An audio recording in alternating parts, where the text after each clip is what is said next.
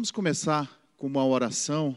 Eu convido você que está em casa, abaixe a sua cabeça, feche os seus olhos. Vamos orar pedindo que o Senhor, que o Espírito Santo venha falar conosco mais esta aula. Senhor, nós te louvamos e bendizemos o teu santo nome. Agradecemos ao Senhor por mais esse dia, mais este momento, Senhor, da nossa escola bíblica Alameda. Louvamos ao Senhor, meu Deus, por cada vida que está ligado nesta hora nas suas casas, nos seus lares. Louvamos ao Senhor, meu Deus, porque o Senhor tem até aqui nos ajudado, tem nos sustentado, nos abençoado e nos guardado debaixo da tua mão protetora. Peço ao Senhor que fale conosco mais essa manhã por meio da tua palavra e que teu Espírito venha nos guiar em nome do nosso Senhor e Salvador Jesus Cristo.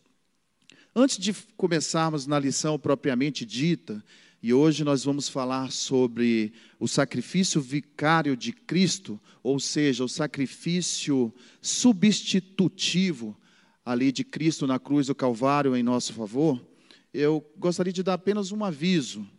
Quero dar esse aviso a respeito da nossa, do nosso folhetim de plano de leitura bíblica, esse folhetinho aqui. Se você ainda não tem na sua casa, você pode acessar via Instagram, o Instagram da nossa igreja, é um plano de leitura que foi lançado em janeiro. Um desafio que a Escola Bíblica Alameda lançou para aqueles que têm interesse em ler a Bíblia toda em um ano. Então, se você ainda não começou, ou se você já está em andamento, esse é o nosso plano. Você pode acessar, ou pode retirar aqui na nossa igreja, né, no, no saguão da igreja ou ali na secretaria, ou você pode acessar também via Instagram. E se você já leu a Bíblia, não sei, ou se você já leu mais de uma vez, quer ler novamente, o desafio é maior ainda para aqueles que ainda nem leram, né, que gostariam de ler a Bíblia toda no espaço de um ano. Então, é uma excelente oportunidade. Convido vocês a que abram as vossas Bíblias em 1 Coríntios, capítulo 15. Eu vou ler os versículos 3 e 4. 1 Coríntios 15, versículos 3 e 4. Aonde a palavra do Senhor nos diz assim: Porque primeiramente vos entreguei o que também recebi, que Cristo morreu por nossos pecados, segundo as Escrituras, e que foi sepultado e que ressuscitou ao terceiro dia, segundo as Escrituras. Lá em Colossenses, também fazendo a leitura em Colossenses, no capítulo 2. Colossenses, o capítulo 2 versículos 14 e 15. Vamos ver o que a palavra do Senhor nos fala, em sintonia com essa leitura que nós fizemos agora em 1 Coríntios. Colossenses 2, 14 e 15. Havendo riscado a cédula que era contra nós nas suas ordenanças, a qual de alguma maneira nos era contrária, e atirou do meio de nós, cravando-a na cruz, e despojando os principados e potestades, os expôs publicamente e deles triunfou em si mesmo. Essa palavra do Senhor vai nos falar a respeito do sacrifício vicário e da ressurreição de Cristo. Nas aula, na aula passada, especificamente, foi ensinado aqui a respeito dos milagres segundo o Evangelho de João. E o principal aspecto da obra de Cristo não está na questão dos milagres, embora os milagres serviram como sinais e os milagres foram de suma importância, mas a principal, principal aspecto da obra de Cristo está na questão da sua morte na cruz e do seu sacrifício substitutivo e da questão da ressurreição. Até mesmo porque é impossível nós estudarmos sobre o sacrifício da cruz é desligado da ressurreição. As duas coisas estão intimamente ligadas e assim a obra do Senhor foi completa aqui, o seu ministério foi completo aqui na terra, pós-ressurreição. Então é impossível haver essa separação. A cruz teria pouco a nos comunicar se não tivesse associada à ressurreição. Cristo morreu por nossos pecados, lá em Colossenses, conforme nós acabamos de ler. Fala-se que o pecado estabeleceu uma dívida, Uma dívida que foi uma questão de uma ofensa contra Deus. O homem pecou e então passou a ter uma dívida para com Deus. E esta dívida seria impossível essa dívida ser quitada se não fosse oferecido ali o sacrifício de Jesus na cruz do Calvário. E homem nenhum poderia ou conseguiria é, pagar essa dívida. Homem nenhum pecador, homem nenhum normal, a não ser o Filho de Deus, que não pecou e veio e morreu por nós na cruz do Calvário. Os sofrimentos de Cristo por nós, é, eles são chamados algumas vezes de obediência passiva. Por que obediência passiva? Porque Jesus veio, viveu os seus 33 anos aqui na terra, sofreu ao longo de toda a sua vida, ele teve um sofrimento como homem, né, vivendo aqui nessa terra, passou todos esses anos e até o último momento ele sofreu. E ele sofreu uma pena, ele suportou ao pagar os nossos pecados, e ele sofreu tanto em seu corpo, como ele também sofreu na sua alma ao longo de toda a sua vida. Então é de suma importância nós entendermos, nessa breve introdução, nós entendermos a importância do sacrifício de Cristo, lá na cruz do Calvário. E aí nós, quando então entendemos e compreendemos essa questão do seu sacrifício, aí a gente pode ter e a gente deve viver uma vida é, espiritual em abundância. A gente deve e a gente precisa viver uma vida plena diante da presença do Senhor. Eu quero trazer uma aplicação prática dessa questão do sacrifício é, vicário de Cristo, lá na carta aos Hebreus, no capítulo 5. Eu te convido a abrir a sua Bíblia. No capítulo 5 de Hebreus, eu vou ler os versículos de 8 a 14. E depois também, na sequência, Hebreus 6, versículos, versículos de 1 até o versículo 6. Vamos entender um pouquinho aqui o que o autor aos Hebreus, e eu já falei em aulas nesse mesmo canal, a importância da, do estudo de Hebreus para entendermos a obra de Cristo, não só aqui na terra, mas a continuidade dessa obra nos céus. Então, por isso que hoje nós vamos ler esses capítulos de Hebreus para que a gente possa trazer uma aplicação prática para as nossas vidas, para a nossa vida espiritual.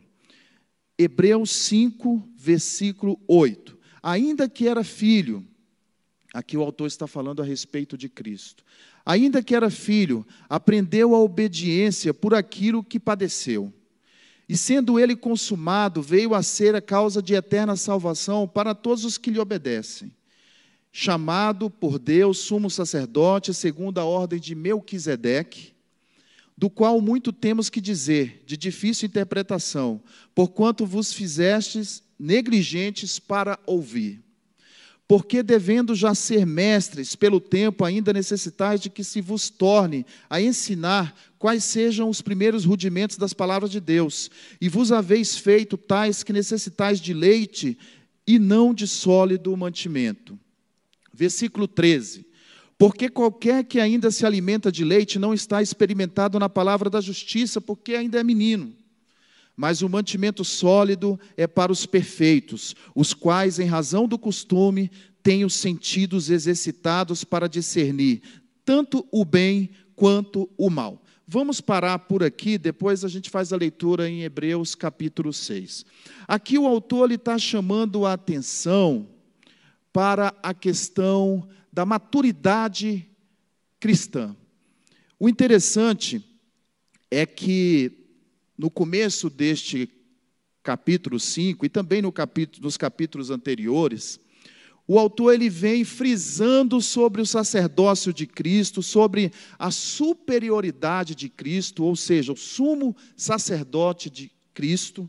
Ele vem frisando sobre a, a questão da superioridade de Cristo em relação aos profetas, isso foi falado também em outros temas aqui. em relação aos anjos, a superioridade de Cristo em relação aos sacerdotes da antiga aliança. E abruptamente, neste momento, o autor ele traz uma reflexão para aqueles homens, para aqueles hebreus. Ele deixa de estar frisando a questão do sacerdócio e da superioridade de Cristo e passa a refletir sobre a vida espiritual daqueles homens. Porque a história vai nos dizer que aqueles homens sofreram muita perseguição. Sofreram muita perseguição por causa do nome de Cristo. E alguns estavam querendo dar marcha ré, outros estavam querendo parar e não queriam continuar na sua caminhada, porque eles tinham medo, estavam sendo perseguidos por causa do nome de Cristo. E aí o autor vai trazer uma palavra de ânimo, uma palavra de exortação e ao mesmo tempo uma palavra de ânimo para aqueles homens, que eu gostaria de trazer para que eu quero trazer também para a sua vida e para a minha vida nesta manhã. Quando ele fala a respeito aqui da, da vida cristã, ele traz dois fundamentos. Quando ele fala a respeito da vida espiritual daqueles homens. Uma ele fala a respeito do nascimento, e a outra ele fala a respeito do crescimento espiritual. O que é o nascimento? Uma única vez acontece o nascimento. O homem aceita Cristo, é regenerado, é adotado como filho e é justificado, conforme a gente estuda bastante na teologia. Então, nasceu de novo, foi adotado como filho, foi regenerado e foi justificado perante o tribunal de Cristo. Mas a questão do crescimento, que era especificamente o que o autor estava falando aqui para aqueles homens.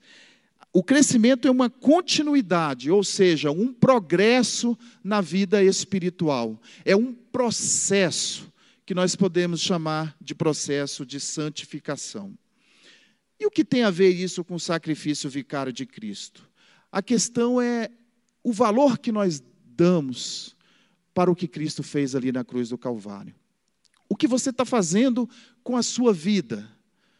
Depois que você aceitou a Cristo, depois que Cristo, você sabendo que Cristo morreu por você na cruz do Calvário, ofereceu aquele sacrifício substitutivo, né?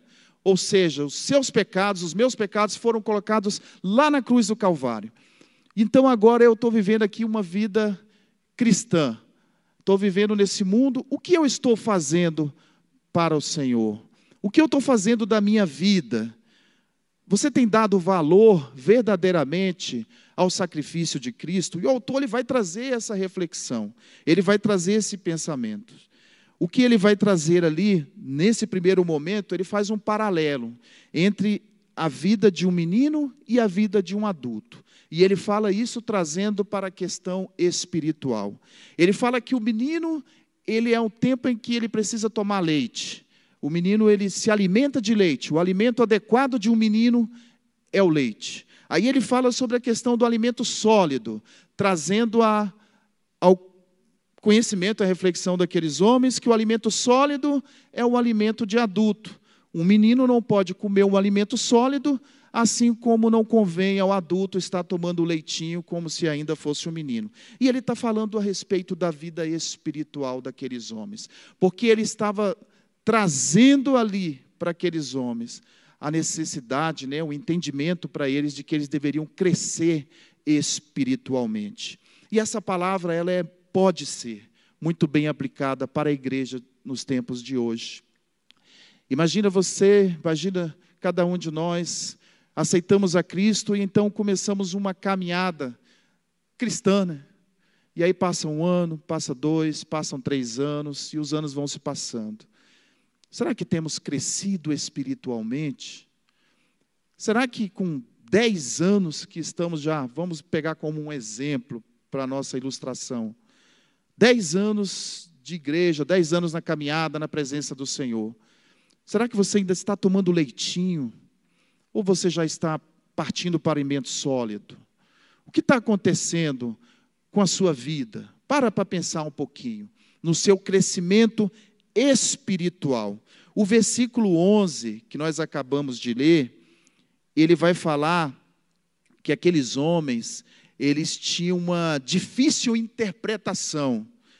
Difícil interpretação porque eles não conseguiam eles eram lentos para ouvir, eles tinham muita lentidão em ouvir as coisas. O que isso significa? Que eles tinham perdido a vontade e o ânimo e a disposição em aprender. Era isso que ele estava dizendo, o autor estava falando aqui neste versículo. A lentidão em aprender significa que eles estavam sem vontade mais de, do aprendizado. E para que nós possamos crescer espiritualmente, nós precisamos ter vontade de aprender. Nós não podemos perder o ânimo de aprender dia após dia, porque o aprendizado, o ouvirmos a palavra do Senhor, o ouvirmos as coisas inerentes de Deus, isso vai nos trazer crescimento, isso vai nos trazer substância e vai nos trazer maturidade. O problema é que alguns não querem mais ler, não querem mais ouvir, não querem mais aprender e aí ficam atrofiados espiritualmente. No versículo, ele ainda fala sobre a questão de serem tardios. Esse tardio significa que eles eram duros de ouvido, eles não queriam mais ouvir a palavra de Deus. O ouvido deles já estava já estavam duros, porque eles não tinham mais vontade, não tinham mais desejo e endureceram seus ouvidos. E aí não conseguiam mais aprender. Por mais que a palavra fosse ensinada, por mais que a palavra, a palavra fosse pregada, a palavra não entrava mais, porque eles estavam com seus ouvidos duros. Esta é uma palavra muito forte, é uma palavra que nos traz uma, um entendimento que nós precisamos cuidar da nossa vida espiritual e ter disposição sempre em estar aprendendo. Nós precisamos lembrar do sacrifício de Cristo lá naquela cruz, naquele momento, aquelas dores que Cristo sofreu por nossas vidas. Imagina aqueles anos todos que ele sofreu por nós. Precisamos valorizar esse sacrifício, procurando entender, procurando crescer, procurando o aprendizado a cada dia mais e procurando o amadurecimento espiritual, porque Deus não nos quer mais como meninos, a não ser que você se converteu ontem ou anteontem, se tiver no comecinho da caminhada cristã, sim, o seu alimento adequado é o leite. Mas se você já estiver caminhando há um bom tempo na presença do Senhor, já conhece a palavra, já conhece a verdade, então é o tempo de você se alimentar de alimento mais sólido e crescer espiritualmente. O versículo 12 vai nos falar a respeito daqueles que já deveriam ser mestres, pelo tempo em que eles já conheciam a palavra de Deus. O autor vai falar sobre a questão de que eles já devendo ser mestres, já poderiam estar ensinando, já poderiam estar ajudando outras pessoas e ainda agiam como meninos, ainda estavam tomando o leitinho. E o propósito de Deus é que nós possamos caminhar e alcançar a maturidade de fé. Deus quer que nós continuemos adiante, à frente, crescendo espiritualmente e amadurecendo em nossa fé, por meio do conhecimento e por meio também das experiências que nós vivemos. Perfeita varonilidade é o que Deus quer, que sejamos perfeitos varões. Os crentes de Hebreus já deveriam ser mestres, mas eles ainda eram considerados meros aprendizes. Quando o autor fala aqui devendo, devendo já ser mestres, ele estava falando de uma obrigação. Essa palavra no original fala de que não era um pedido que o autor estava fazendo para eles, que o escritor de Hebreus estava fazendo. Ah, vocês, eu peço que vocês aprendam, eu peço que vocês estudem. Não, não era isso. Ele estava falando aqui, vocês já deveriam, ou seja, vocês já têm a obrigação de terem aprendido vocês já deveriam ter aprendido. Não era uma característica qualquer, ele estava dizendo, vocês já eram para ter aprendido. Ele estava sendo enfático aqui. A mesma coisa, muitos de nós que já deveriam ser mestres e ainda estamos caminhando como aprendizes. É claro, meus queridos, que nós vamos ser aprendizes sempre. É claro que todos os dias o mestre também ele precisa aprender. Eu não estou falando dessa situação. Eu estou falando que um momento de aprendizado você vai aprendendo, vai crescendo, e um dia também você se torna um mestre pelo tempo já do aprendizado e do crescimento. Estou falando dessa caminhada que é uma caminhada de maturidade, de crescimento espiritual. O versículo 13, ele fala ainda, continuando falando a respeito do alimento, né, de leite, ele fala também que aqueles homens não, não haviam experimentado na palavra da justiça. Por quê? Porque eles estavam retardados, eles estavam atrasados, eles não, na palavra da justiça, se eles estavam atrasados no crescimento espiritual, eles também estavam atrasados na experiência da palavra da justiça, ou seja, eles não tinham como discernir as coisas espirituais, porque eles não tinham maturidade. Então, esse discernimento que nós precisamos para o mundo de hoje, vivenciar nesse mundo de hoje, ele só vai vir o discernimento entre o que é bom e o que é ruim, o que é bom e o que é mal. E quando eu falo desse discernimento, eu não estou falando numa questão de moral, eu estou falando numa questão espiritual mesmo, de sabermos o que é bom e o que é ruim, o que é de Deus e o que não é de Deus. Ele só vai vir esse discernimento se nós tivermos maturidade cristã. Se nós tivermos maturidade é uma questão de crescimento. Uma criança, se você der para ela qualquer coisa na mão dela, ela vai colocar na boca. Ela quer comer aquilo ali, ela quer engolir, ela não tem esse discernimento. Já um adulto, ele sabe discernir o que ele pode comer e o que ele não deve comer. E o que o autor está fazendo aqui é isso. Ele está trazendo esse entendimento de que aqueles homens eram como crianças que não tinham como discernir as coisas do bem e do mal, até mesmo as coisas espirituais, porque como criança não há como discernir. E nós precisamos entender isso, para que nós possamos discernir todas as coisas neste mundo, para sabermos o que vem de Deus e o que não vem de Deus. Há muitas vozes falando, há muitas coisas que estão acontecendo no nosso mundo, ao nosso redor. E nós só vamos conseguir entender e saber discernir se nós tivermos maturidade. O versículo 14, ele fala sobre, Hebreus 5,14, sobre as vantagens da maturidade. A maturidade ela é demonstrada pelo crescimento. Conforme a pessoa vai amadurecendo, a pessoa vai crescendo espiritualmente. Vem o entendimento, vem o crescimento e ela vai avançando.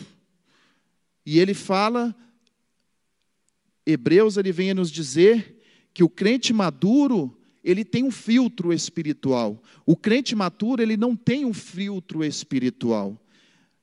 O crente maduro, ele identifica as falsas doutrinas. Ele consegue saber entender o que é verdadeiro e o que é um engano. O crente maturo ele não consegue. Então a vantagem, a vantagem maior da maturidade é essa, é de você saber discernir o que é falso e o que é verdadeiro. O que é de Deus e o que não é de Deus, o que é do bem e o que é do mal. E é um discernimento, como eu disse aqui anteriormente, um discernimento espiritual. O crente maduro ele é capaz de diferenciar entre uma doutrina benéfica e uma doutrina que é de natureza maligna.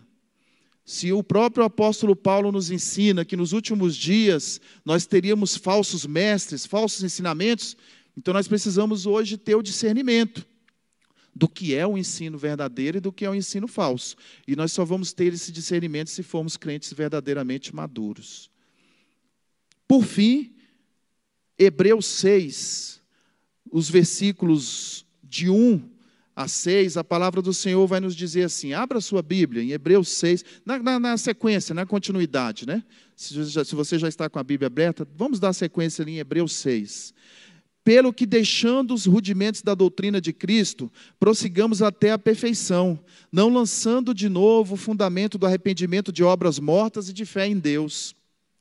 E da doutrina dos batismos, da imposição das mãos, da ressurreição dos mortos, do juízo eterno, e isso faremos se Deus o permitir, porque é impossível que os que já uma vez foram iluminados e provaram o dom celestial e se fizeram participantes do Espírito Santo e provaram a boa palavra de Deus e as virtudes do século futuro e recaíram, sejam outra vez renovados para arrependimento, pois assim quanto a eles, de novo crucificam o Filho de Deus e o expõem ao vitupério. O que o autor está fazendo aqui, falando, é que aqueles que prosseguem na caminhada, que já estão maduros, eles vão caminhar para uma perfeição. Interessante, meus irmãos. Perfeição, eu fui procurar, consultar o que é essa palavra perfeição, mas nós somos imperfeitos, nós somos falhos, somos pecadores. O que o autor está querendo dizer com perfeição aqui? Ele está dizendo que se você é maduro espiritualmente, você vai adiante, você vai caminhando para um caminho de perfeição. Não significa que você vai deixar de ser pecador, que vai deixar de ser falho, mas você vai crescer, você vai progredir, você vai crescer. E aí ele fala: como que aqueles que já estão lá na frente na caminhada cristã, já deveriam ser mestres, já deveriam ser professores, já deveriam ser instrutores, querem voltar lá para o fundamento lá atrás. Parece que querem novamente crucificar a Cristo. É essa reflexão que ele traz. É impossível se você já foi iluminado, se você já se fez participante das obras do Espírito Santo, de você querer voltar lá atrás e crucificar a Cristo de novo. Já era para você ter entendido isso há muito tempo. Você agora tem que estar caminhando e olhando para frente, para uma caminhada de perfeição. Meu amado, você que está me ouvindo neste momento, Reflita sobre a sua caminhada cristã, reflita sobre, como eu disse já aqui, sobre tudo o que Cristo fez na sua vida, sobre o que ele fez lá na cruz do Calvário. E se você hoje amadureceu, passou pela fase de bebê, de criança, e você hoje é um crente maduro, Deus está te convidando e te chamando você a caminhar para essa caminhada de perfeição. Atravesse essa, essa fronteira, seja mais maduro, para que Deus possa te usar poderosamente aqui nessa terra. Por onde você passar, Ele vai te usar se você tiver essa, essa maturidade e tiver, consequentemente, esse discernimento do que é bom, do que é bem e do que é mal. Ele quer te usar, Ele deseja te usar tremenda e poderosamente. Por isso que a palavra do Senhor vai nos dizer que nós não podemos estar retrocedendo. Mesmo que as dificuldades e as lutas sejam grandes, mesmo que as tempestades sejam grandes, mesmo que as perseguições sejam muito grandes, nós temos que caminhar adiante para o caminho da perfeição, para o caminho da maturidade a cada dia mais, porque Deus quer que sejamos instrumentos vivos, cheios do Espírito Santo, revestidos do poder dele, para fazermos a sua obra nessa terra. Nós temos visto aí os noticiários, temos visto aí tudo que está acontecendo, né, minha irmã, neste mundo aí. Quantas notícias terríveis. E tem pessoas que ainda não despertaram. Tem pessoas que parece que ainda vivem um sono espiritual. E Deus quer que você desperte e faça a obra dele, e faça a boa vontade dele, e seja cheio da graça e do Espírito dele. Deus quer te usar em lugares de forma maravilhosa, tremenda e poderosa. Ele não só quer que você amadureça para resolver os seus problemas, as suas questões. Primeira coisa que vai acontecer é a nossa vida ser melhorada. Nós vamos, quando amadurecemos, é a primeira coisa que nos acontece. Recebemos aqueles, aquela bênção ali e somos transformados. Mas Deus não só quer que sejamos, sejamos abençoados e transformados para nós mesmos ou para aqueles que estão próximos ali, mas Deus também quer nos levar a outros lugares, fazer a sua obra e levando essa luz, levando esse entendimento, levando essa maturidade a outros, alcançando outras pessoas. Porque um menino, como ele fala aqui da questão dos meninos, um menino não consegue cuidar de outro menino. Não tem como, né, meu irmão? Como uma criança vai cuidar de uma outra criança? Para que a gente possa cuidar de crianças, nós precisamos ser adultos. Um adulto consegue cuidar de um outro adulto. Um adulto consegue cuidar de uma criança. Um adulto consegue, porque ele amadureceu. Mas uma criança não consegue cuidar de outra criança. Assim também é na caminhada espiritual na nossa vida cristã. Amém? Então é isso.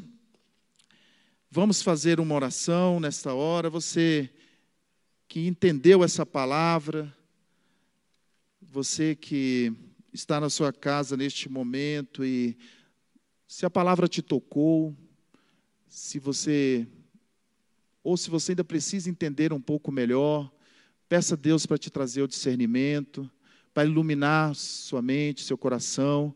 Peça a Deus para que, para que Ele fale com você, para que você possa refletir também sobre as coisas da sua vida, da sua caminhada cristã e relativas à maturidade. O que está faltando para você amadurecer?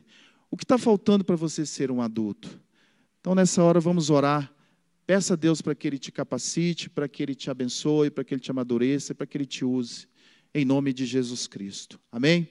Senhor, nós te louvamos e bendizemos o teu santo nome, te agradecemos pelo sacrifício vicário ali, pelo sacrifício do Senhor ali naquela cruz, por ter enviado o teu único filho, Senhor, para que morresse por nós, para que alcançássemos pela graça a salvação. Nós te louvamos, ó Deus, porque o teu filho sofreu, sofreu muito nessa terra, sofreu no corpo, sofreu na alma, sofreu por nós. Te louvamos porque aquilo ali ele estava fazendo por nós. Aquele lugar era nosso, mas ele foi lá e ofereceu a vida dele em nosso favor. Nós te agradecemos, Senhor, porque nós não merecíamos, não merecíamos nada disso. Pecadores falhos como somos, pecadores, já estávamos destituídos da graça do Senhor e da glória, mas o Senhor nos alcançou e fomos assim vivificados. O Senhor nos deu uma nova vida. O Senhor nos deu um novo nascimento para que entendêssemos, para que vivêssemos uma nova vida, para que vivamos uma nova vida. Então, em nome de Jesus, eu quero apresentar cada um que está aqui nesse templo, Senhor, e aqueles que estão também nas suas casas. Meu Deus, o que está faltando para este homem ou para essa mulher crescer espiritualmente? O que está faltando acontecer na vida dele ou dela? Eu peço ao Senhor, meu Deus, que ele possa ter um insight nessa manhã, ou que ela possa ter um insight, algo que ela ainda não enxergou, ou que ele ainda não enxergou, Senhor. Dá visão nesta hora, traga o discernimento, em nome de Jesus Cristo. Traga o crescimento, meu Deus, para esta vida.